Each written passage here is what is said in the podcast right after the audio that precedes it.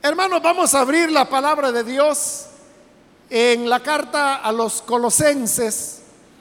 Busquemos el capítulo número uno.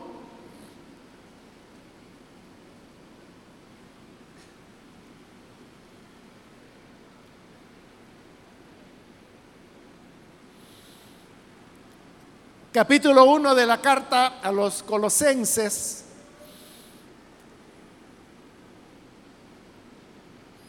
Ahí vamos a leer un versículo en el cual vamos a estar recibiendo la palabra del Señor en esta oportunidad.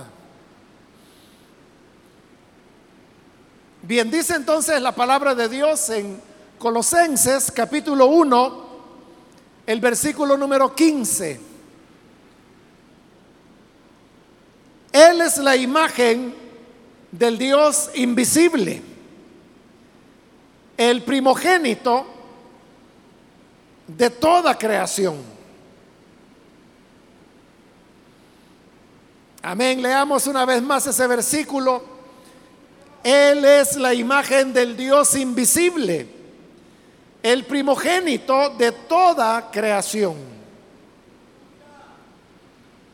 Amén. Solo eso leemos.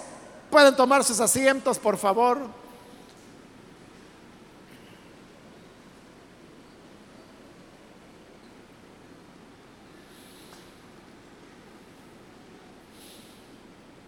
Hermanos, en este primer capítulo de la carta a los colosenses, se nos hace una presentación de cómo a través del Señor Jesús el ser humano llega a encontrar la salvación y a ser reconciliado con Dios. Y precisamente por eso es que estos versículos nos hablan acerca del Señor Jesús. Y al llegar a este versículo 15 que hemos leído ahora, ahí también se está hablando del Señor Jesús. Y de Él se nos dicen dos cosas. La primera es que Él es la imagen del Dios invisible. Y la segunda es que Él es el primogénito de toda creación. Estas dos afirmaciones que se hacen acerca del Hijo de Dios son muy importantes porque nos dejan ver quién es Jesús, cuál es su naturaleza y por qué nosotros podemos confiar en Él. En la primera de las afirmaciones, se nos dice que Él es la imagen del Dios invisible. En primer lugar, hermanos, ahí se nos está afirmando que Dios es invisible. La razón por la cual Dios es invisible es porque Él no tiene materia. Y el no tener materia él no tiene un cuerpo que nosotros podamos ver o podamos percibir. Pero aún si no fuera un cuerpo como lo tenemos los seres humanos, pero si Él tuviera materia, esa materia podríamos también nosotros observarla y desde ese punto de vista podríamos ver a Dios. Pero como Él no tiene cuerpo ni tiene materia, entonces resulta ser totalmente invisible para nosotros. De hecho, el Evangelio de Juan afirma que Dios es espíritu. Y cuando nos dice que es espíritu, por un lado se nos está diciendo que, que Dios es real, que Dios existe, que Dios tiene una personalidad. Pero estas cualidades de Dios son espirituales, es decir, no son materiales. Y por no ser materiales, entonces el ser humano no las puede percibir. De ahí, hermanos, que resulta una falta de comprensión de esto que estoy explicando cuando las personas incrédulas dicen, por ejemplo, bueno, si Dios existe, ¿a dónde está? O las personas pueden decir, bueno, si fuera cierto que Dios existe, ¿por qué yo nunca lo he visto? Esos eh, argumentos, diríamos, tendrían algún sentido si estuviéramos hablando de Dios como un ser del mundo material en el cual nos movemos. Pero el hecho, hermanos, es que en el universo hay muchas cosas que no las podemos ver y sin embargo son reales, como la electricidad, como la gravedad. Pero es interesante que aunque el ser humano no puede ver estos fenómenos físicos, sin embargo cree en ellos. El hecho, hermanos, es que cuando el ser humano quiere apoyarse en el tema de que porque no ve a Dios, Dios no existe, eso no es que obedezca tanto a una lógica o a un razonamiento científico, porque hay gente que dice, mire, yo lo que creo es lo que la ciencia puede demostrar. Pero en realidad no es eso.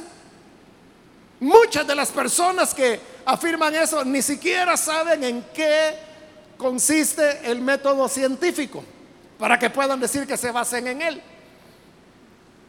En realidad lo que está ocurriendo es una cuestión más profunda y es un problema espiritual, es un problema de fe, es un problema de incredulidad, de dureza del corazón en donde las personas en su afán de querer vivir sin Dios, de querer vivir sin relacionarse con Él, lo que hacen es rechazar la revelación de Dios que viene de diversas maneras, como esta primera afirmación nos lo va a demostrar.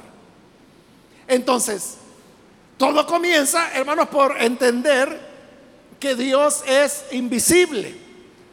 Pero lo que se nos está diciendo es que el Señor Jesús es la imagen del Dios invisible. Pero ahí, hermanos, uno podría encontrar lo que parece ser una contradicción. Porque está diciendo que el Señor Jesús es la imagen del Dios invisible. Es decir, Jesús es imagen de lo invisible. Pero si es invisible, entonces, ¿cómo puede tener imagen? Si es invisible. ¿Cómo se puede entonces ser imagen del Dios invisible? Porque la afirmación es que Jesús es la imagen del Dios invisible. Es, hermanos, porque cuando Jesús vino y Él se hizo carne, nació como uno de nosotros, como cualquier ser humano, fue bebé, fue un niño, luego fue un adolescente, un joven, un adulto. Pero al ser Él la imagen del Dios invisible, no significa que sus manos eran como las manos de Dios o que su rostro era como el rostro de Dios. O sea, eso no lo podemos afirmar. Porque Dios es invisible. Y como Él es espíritu, entonces Él no hay manera en que podamos ni siquiera tener una idea de cómo Él era. Por eso es que cuando el Señor descendió sobre el monte Sinaí y entregó la ley a Moisés, para que él a su vez la entregara al pueblo, uno de los mandamientos que el Señor dio a través de la ley y que se lo dijo a Moisés, era que ellos, o sea, el pueblo, no deberían hacer imagen alguna de lo que está en el cielo, ni debajo del cielo, ni en la tierra, ni debajo de la tierra. Y además añadió el Señor, no te postrarás delante de ellas ni le rendirás culto. Entonces, cuando él dijo que no hay que hacer imagen alguna de lo que está sobre la tierra, por ejemplo, no es que Dios estuviera prohibiendo, por ejemplo, tomar fotografías, ¿verdad? Porque si usted fotografía a una persona, lo que usted va a tener en su cámara es una imagen de la persona. Y si esa persona está sobre la tierra, entonces ya tiene una imagen, ya hizo una imagen de lo que está sobre la tierra. O sea, pero eso no es el problema. El problema, dijo el Señor, es que ante la imagen la persona se postre y le rinda culto. Es decir, lo que el mandamiento segundo o la palabra segunda estaba prohibiendo era pensar en una imagen que representara a Dios. Y Dios se lo dijo claramente a Moisés, le dijo, mira, no harán ninguna imagen mía. Y les dijo la razón, porque cuando yo descendí sobre el monte Sinaí, ninguna imagen vieron. ¿Qué es lo que dice el libro de Éxodo? Cuando el Señor descendió sobre el monte Sinaí, lo que dice es que en la cumbre del monte había una oscuridad espesa. Había sonido de trompetas, había rayos, había relámpagos, pero nada más. Nadie pudo ver nada, ningún detalle de Dios. Y Dios se lo dijo a Moisés. Ninguna figura vieron, ninguna imagen vieron. ¿Y cómo la iban a ver? Si Dios es espíritu. Y por lo tanto, Él es invisible, no puede ser captado por los hombres. Por lo tanto, le dijo el Señor a Moisés, no deberán hacerse ninguna imagen que pretenda representar a Dios. Cuando nosotros, hermanos, en nuestra imaginación. Porque es nuestra imaginación. Pero cuando pensamos en Dios,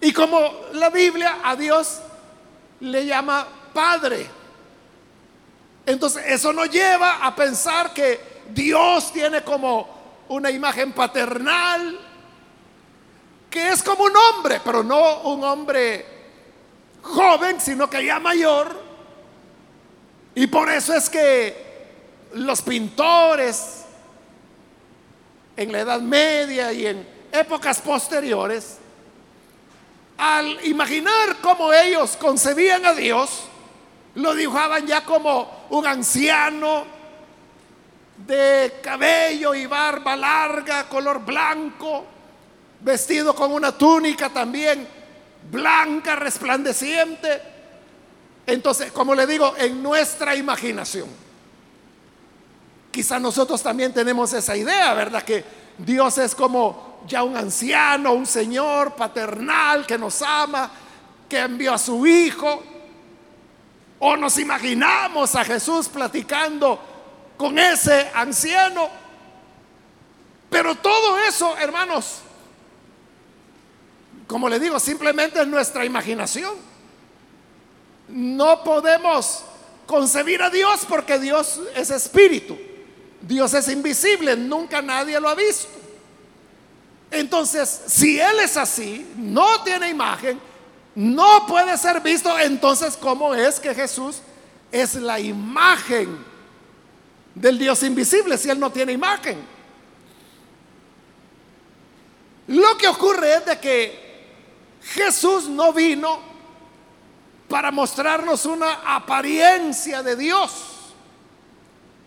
o darnos una idea de, cómo es Dios, si Dios es alto, si es delgado o si es fuerte, si tiene las manos blancas o si las tiene morenas como era la población en la tierra de Israel.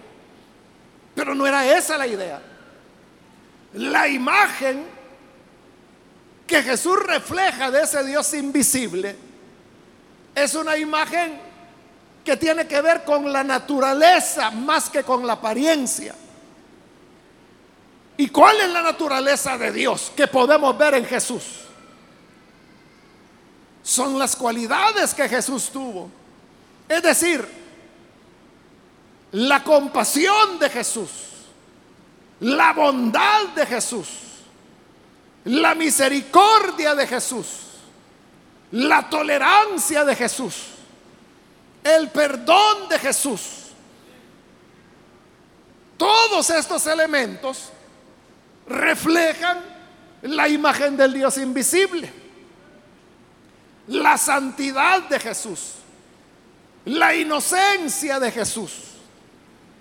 Todas estas cualidades que uno puede percibir, por ejemplo, cuando se leen los evangelios o cuando se leen las cartas, como ahora estamos usando una carta, donde se nos dice que Jesús es la imagen del Dios invisible.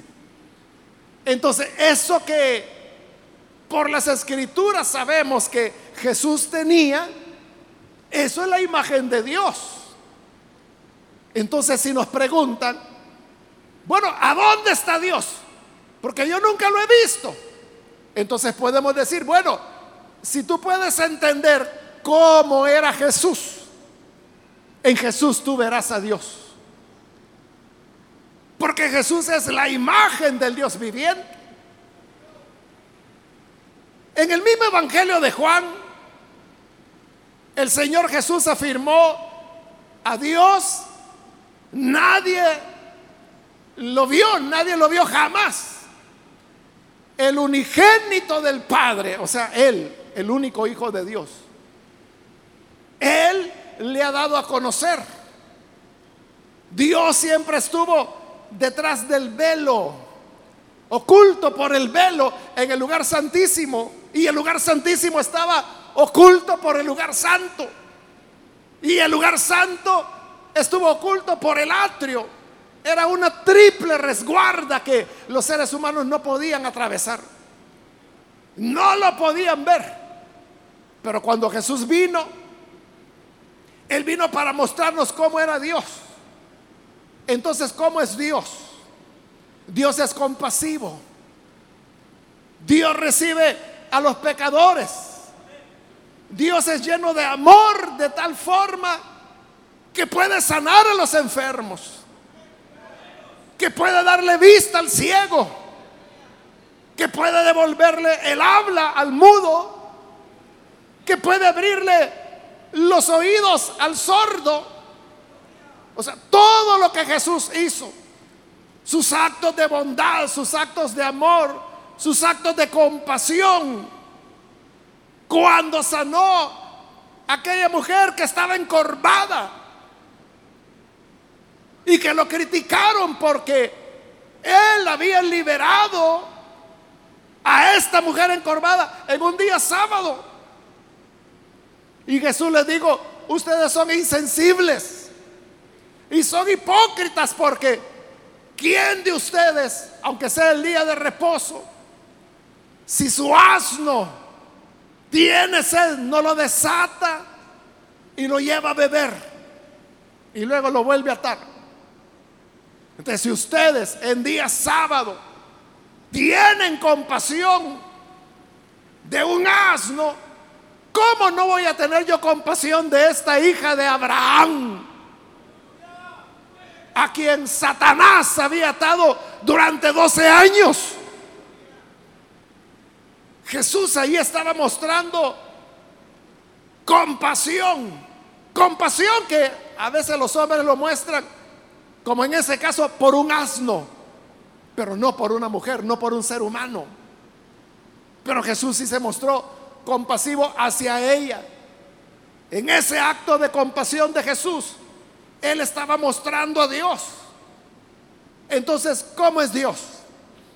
Dios es compasivo. Dios se apiada del ser humano. Dios se preocupa por las personas.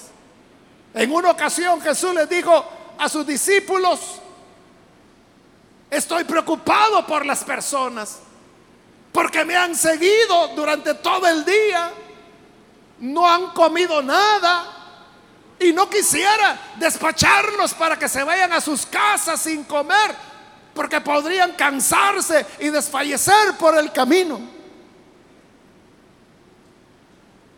Note lo que le preocupaba a Jesús. Él fácilmente podría decir, bueno, gracias por haber venido a escucharme, pero ya está atardeciendo. Deben volver a casa, así que vayan de regreso, vayan con cuidado. O sea, eso podía haber hecho y despacharlos y allá cada quien, si se cansaba, si no se cansaba, si desfallecía o no desfallecía, si se desmayaba o no se desmayaba, ya no era asunto de él. Pero para Jesús sí era asunto de él. Entonces, él dijo, no los quiero enviar sin comer. Y los discípulos dijeron, ah, sí, ¿cómo no? Y entonces, ¿qué quieres? Que nosotros les demos de comer. ¿De dónde vamos a sacar dinero para comprar pan y darle de comer a todas estas personas? Ahí es cuando Jesús, hermanos, multiplicó los panes y los peces, los hizo sentar en grupos y dice que todos comieron hasta que se saciaron. Ya no querían más. Y el uno le decía al otro, mira, aquí hay otro pedazo de pan. ¿Quiere? No, no, yo ya estoy satisfecho. Un poquito más, cómelo, que no se desperdicie. No, pero ya no, no me cabe. Bueno, pescadito, pues aquí hay un poco de pescado. Vaya, pues un poquito de pescado, pero un poquito. Todos estaban ya satisfechos. Luego Jesús pidió que se recogieron los pedazos que habían sobrado y sobraron varias cestas. En una ocasión fueron siete, en otra ocasión fueron doce cestas. Pero entonces significa que Dios se preocupa por el bienestar del ser humano. A Dios le interesa si has comido, si no has comido. Si te sientes mareado, no te sientes mareado si sientes un vaído, como decimos, o si te sientes bien, te sientes fuerte, uno diría, bueno, Dios que va a andar pensando en eso. Pues si lo piensa. ¿Y cómo sabemos que a Dios sí le importa? Porque Jesús es la imagen del Dios viviente.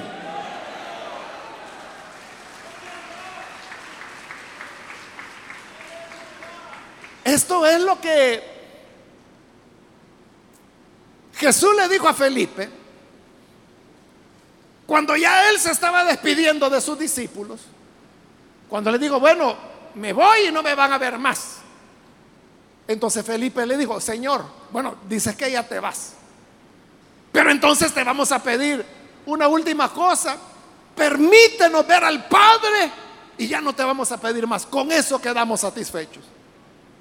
Entonces fue que Jesús le respondió. Felipe, tanto tiempo tengo de estar con ustedes y todavía no me han conocido. Note lo que pidió Felipe. Felipe dijo, queremos ver a Dios, queremos ver cómo es Él.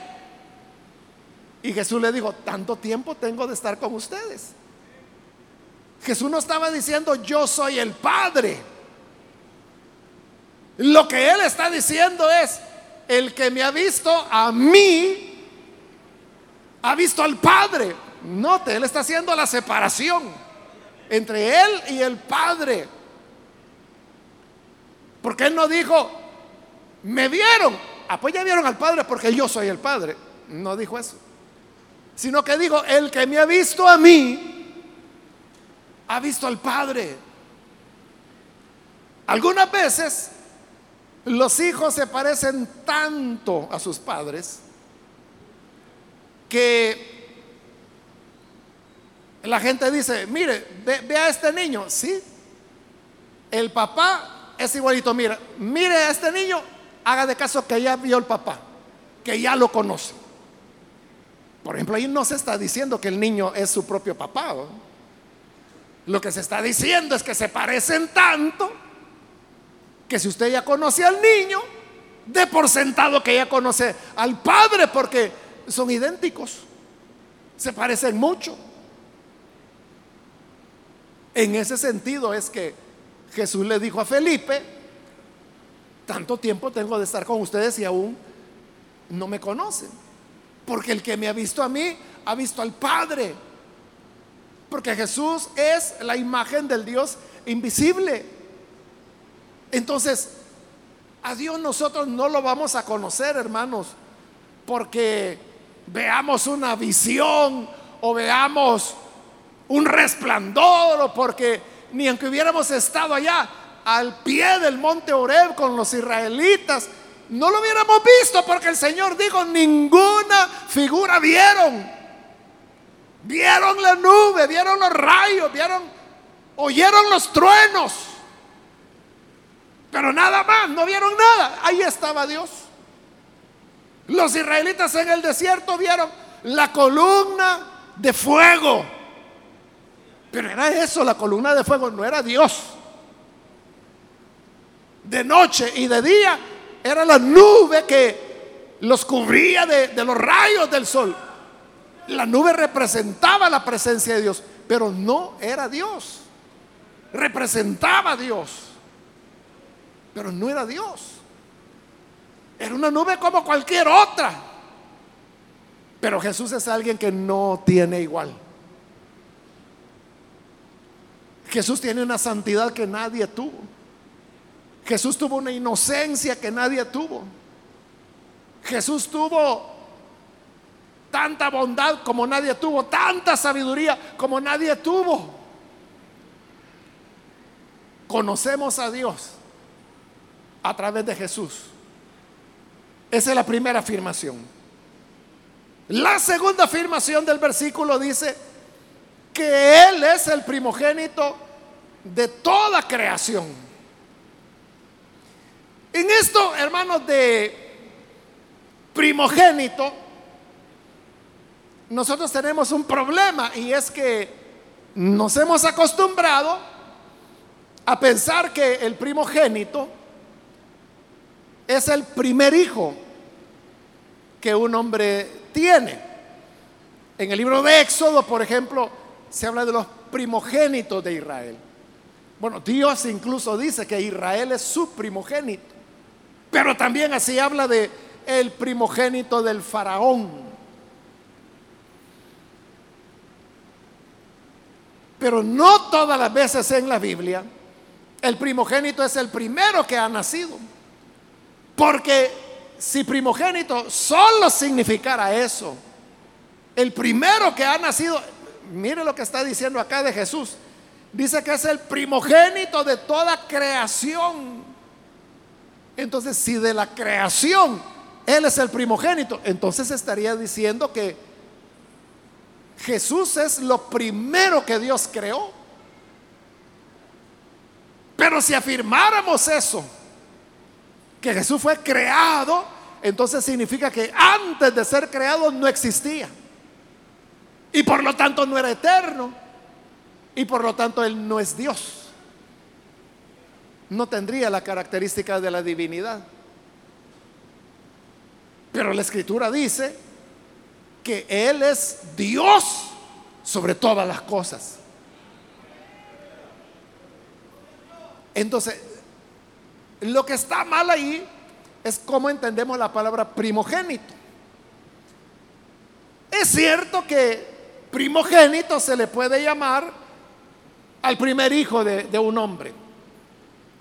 Muchas veces en la Biblia se usa así, pero no solo así, sino que en la Biblia también vemos que primogénito no necesariamente es el primer hijo nacido, sino que primogénito es un título que le confiere ciertos privilegios únicos a un hijo, aunque no sea el primero.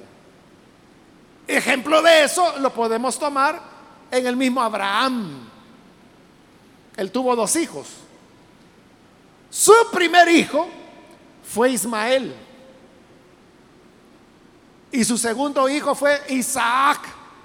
Pero yo le pregunto, ¿quién de los dos fue el primogénito? ¿Fue Ismael o fue Isaac? Isaac. Aunque Ismael fue su primer hijo, él no recibió la primogenitura. Recuerde que incluso por, bueno, por petición de su esposa, y que luego Dios se la ratificó, lo que Abraham hizo es que tomó a Ismael, su primer hijo, se lo entregó a su madre, a Agar, le dio agua y le dio pan y le dijo, se van de casa, porque mi primogénito será Isaac. Entonces los echa de casa. Así es como Ismael se tiene que ir y Agar se va no vuelven a vivir con Abraham. Pero Isaac, que era el segundo hijo, él recibe la primogenitura. ahí lo tiene. El primogénito no es el que nació primero, sino que el que recibe el título, el que recibe la bendición, en este caso de parte del Padre. Ahora, la historia continúa porque usted sabe que Isaac, el primogénito, el que recibió la primogenitura, a su vez tuvo dos hijos. Estos eran mellizos. Nacieron el mismo día. Pero aunque eran mellizos, uno nació antes, que fue Esaú, por minutos, pero nació antes. Y luego nació Jacob, ¿Quién era el primero en haber nacido? Esaú. Y por eso es que cuando ya Isaac pensó que iba a morir, él quiso darle la bendición a su primer hijo, que era Esaú. Pero usted sabe la historia. Ahí es donde Jacob engaña a su padre, se hace pasar por su hermano. E Isaac, que ya tenía dificultades para ver ya estaba quedando ciego, ya tenía cataratas. ¿Y por qué le digo cataratas? Porque antes la gente no se las trataba, no las curaba. Entonces perdían la vista de esa manera. Entonces él ya tenía dificultades para ver. Y bendice a Esaú. Entonces, ¿quién recibe la primogenitura? ¿El primer hijo? No. Es el segundo. Y cuando ese Jacob que sin haber sido el primer hijo de Isaac, ha recibido el título de la primogenitura. Él ya está anciano. Y cuando ya se acerca su muerte, entonces llega su hijo José y le lleva a sus nietos, a Manasés y a Efraín. Manasés es el mayor. Manasés era el primer hijo de José y Efraín el segundo. Y como José sabe que su papá ya está por morir, entonces Él quiere que la bendición de la primogenitura se la dé a sus hijos, que son nietos de Jacob. Entonces le presenta a los dos muchachos. Pero usted sabe la historia, Jacob lo que hace es que, que cruza las manos. La mano derecha la coloca sobre Efraín, que era el segundo. Y la izquierda la coloca sobre Manasés, que era el primero. José lo quiere corregir y le dice, no, padre, te estás equivocando. La derecha sobre Manasés porque él es el primogénito. Y la izquierda sobre Efraín porque él es el segundo.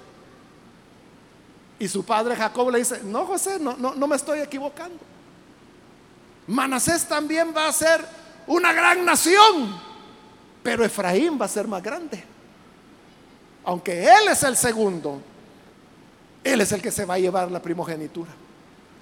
Ahí tiene usted un tercer ejemplo de cómo no es el primer hijo el que recibe el título de primogenitura, sino que lo recibe aquel a quien Dios había designado. Como lo hizo Abraham, como lo hizo Isaac y como lo está haciendo Jacob ahora. Entonces, volviendo al pasaje, cuando aquí se nos dice que Jesús es el primogénito de la creación, no quiere decir que Él fue el primero en ser creado. No. Lo que está diciendo es que Él es el que ha recibido el título de la primogenitura. ¿Y qué significa eso? Lo que significaba era que Él era bendecido de manera especial, que a Él le correspondía todo Es lo que hizo Abraham, por eso despachó a Ismael para que toda la herencia, toda la bendición, toda la propiedad le quedara a Isaac, que no era el primero, pero a quien Abraham quería darle la primogenitura.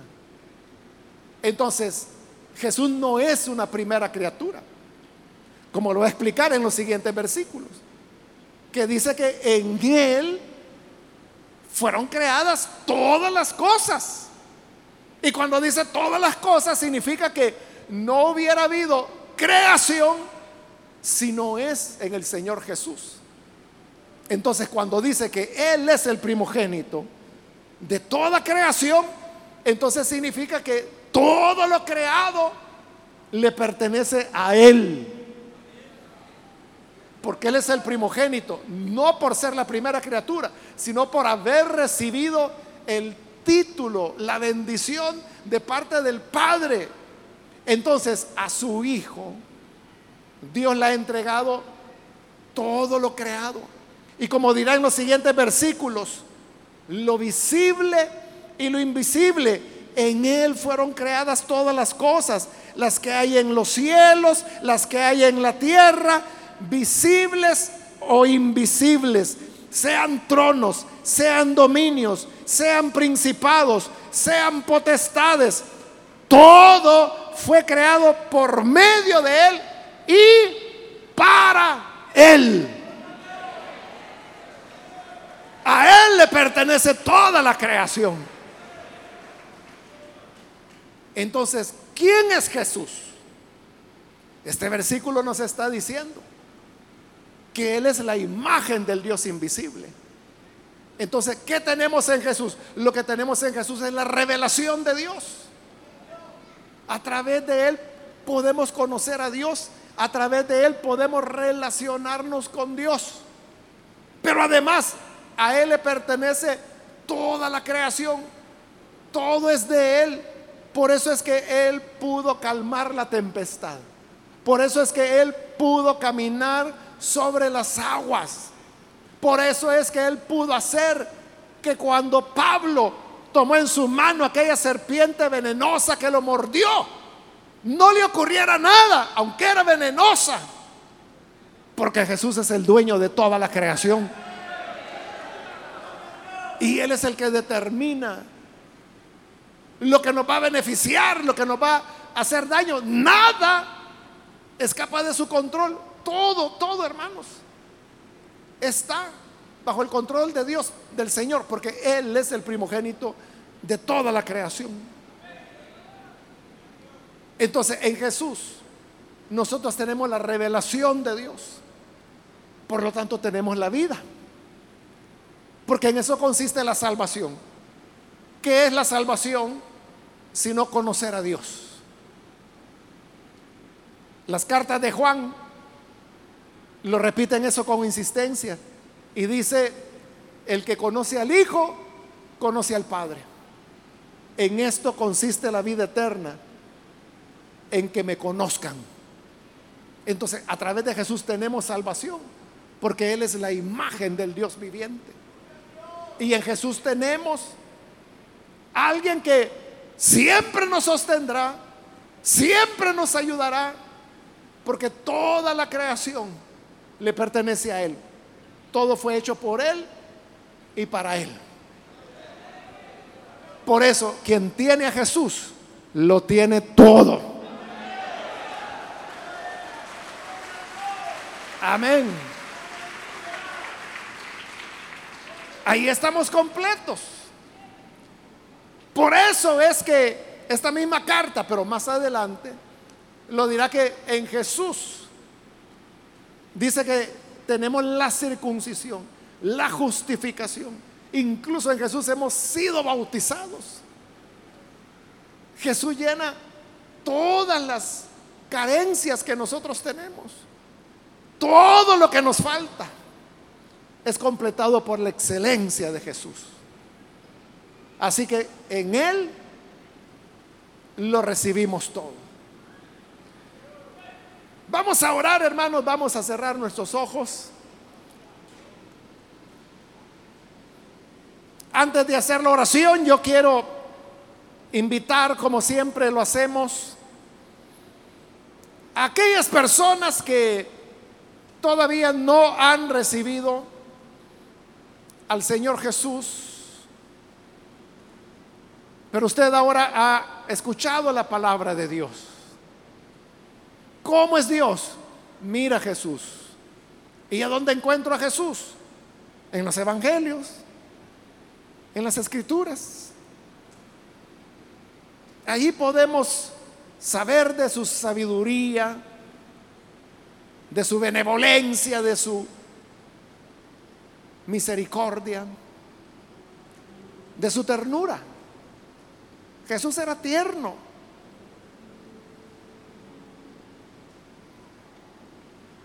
Y ese Jesús es quien ahora te espera.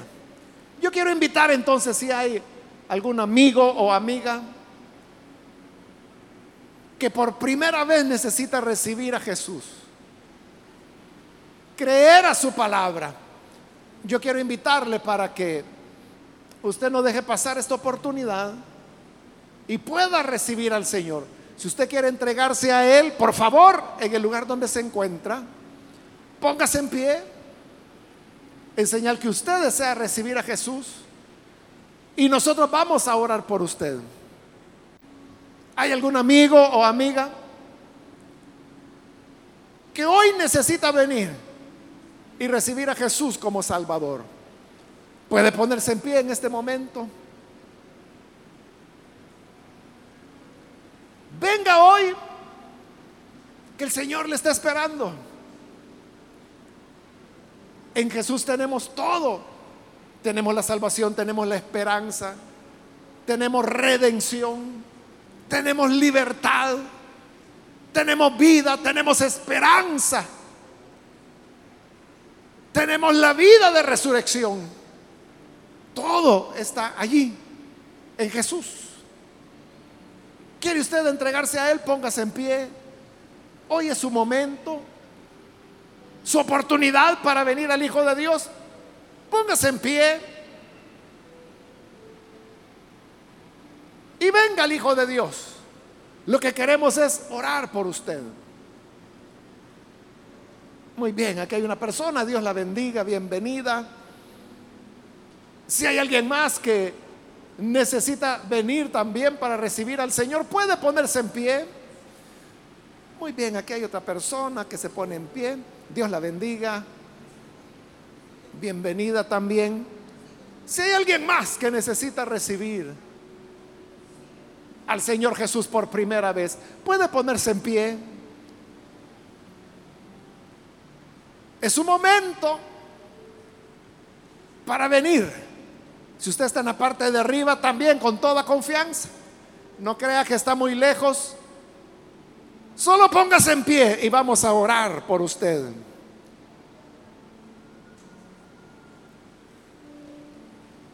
¿Hay alguien más? Venga con toda confianza. Queremos orar por usted. También quiero invitar si hay algún hermano o hermana que se ha alejado del Señor, falló por la razón que haya sido, pero hoy usted quiere volver al Señor, rededicar su vida a Él. Este es el momento para hacerlo. Póngase en pie si se va a reconciliar con el Señor y nosotros vamos a orar por usted. ¿Hay alguien que necesita hacerlo? Póngase en pie. Venga. Queremos orar por usted. Eso es todo. Queremos orar para que el Señor le alcance, le transforme.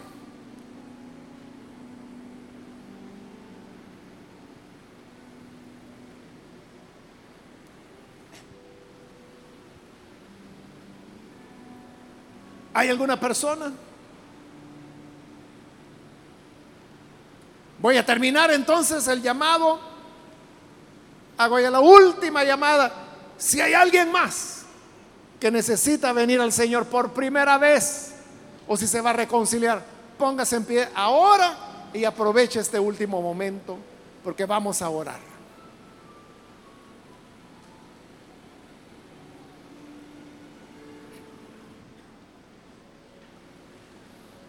A usted que nos ve por televisión, quiero invitarlo también para que se una con estas personas que aquí están recibiendo al Señor. Ore con nosotros y reciba a Jesús. Padre amado, gracias te damos por estas personas que están aquí al frente.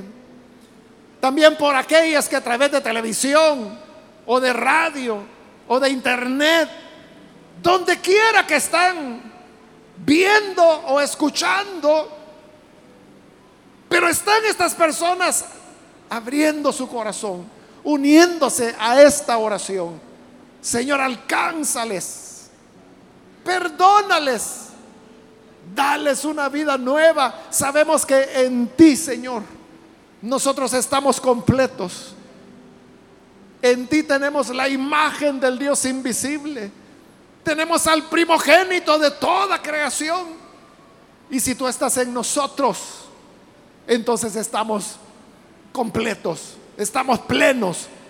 Gracias Señor porque tú vienes a cada una de estas vidas para morar allí, para quedarte ahí, para hacer tu obra redentora.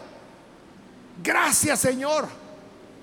Y también te pedimos por tu pueblo, toda tu iglesia, que nos ayude Señor a vivir cada día de nuestra vida, entregándonos a ti, rindiéndonos, sabiendo que a través de ti podemos conocer al Padre. Y que si tú eres la imagen del Dios vivo. Nosotros queremos imitarte, seguirte, ser tus discípulos. Ayúdanos, Padre, entonces, para que podamos vivir de acuerdo al modelo que tú nos has dado. Quédate con nosotros. En el nombre de Jesús nuestro Salvador. Amén y amén.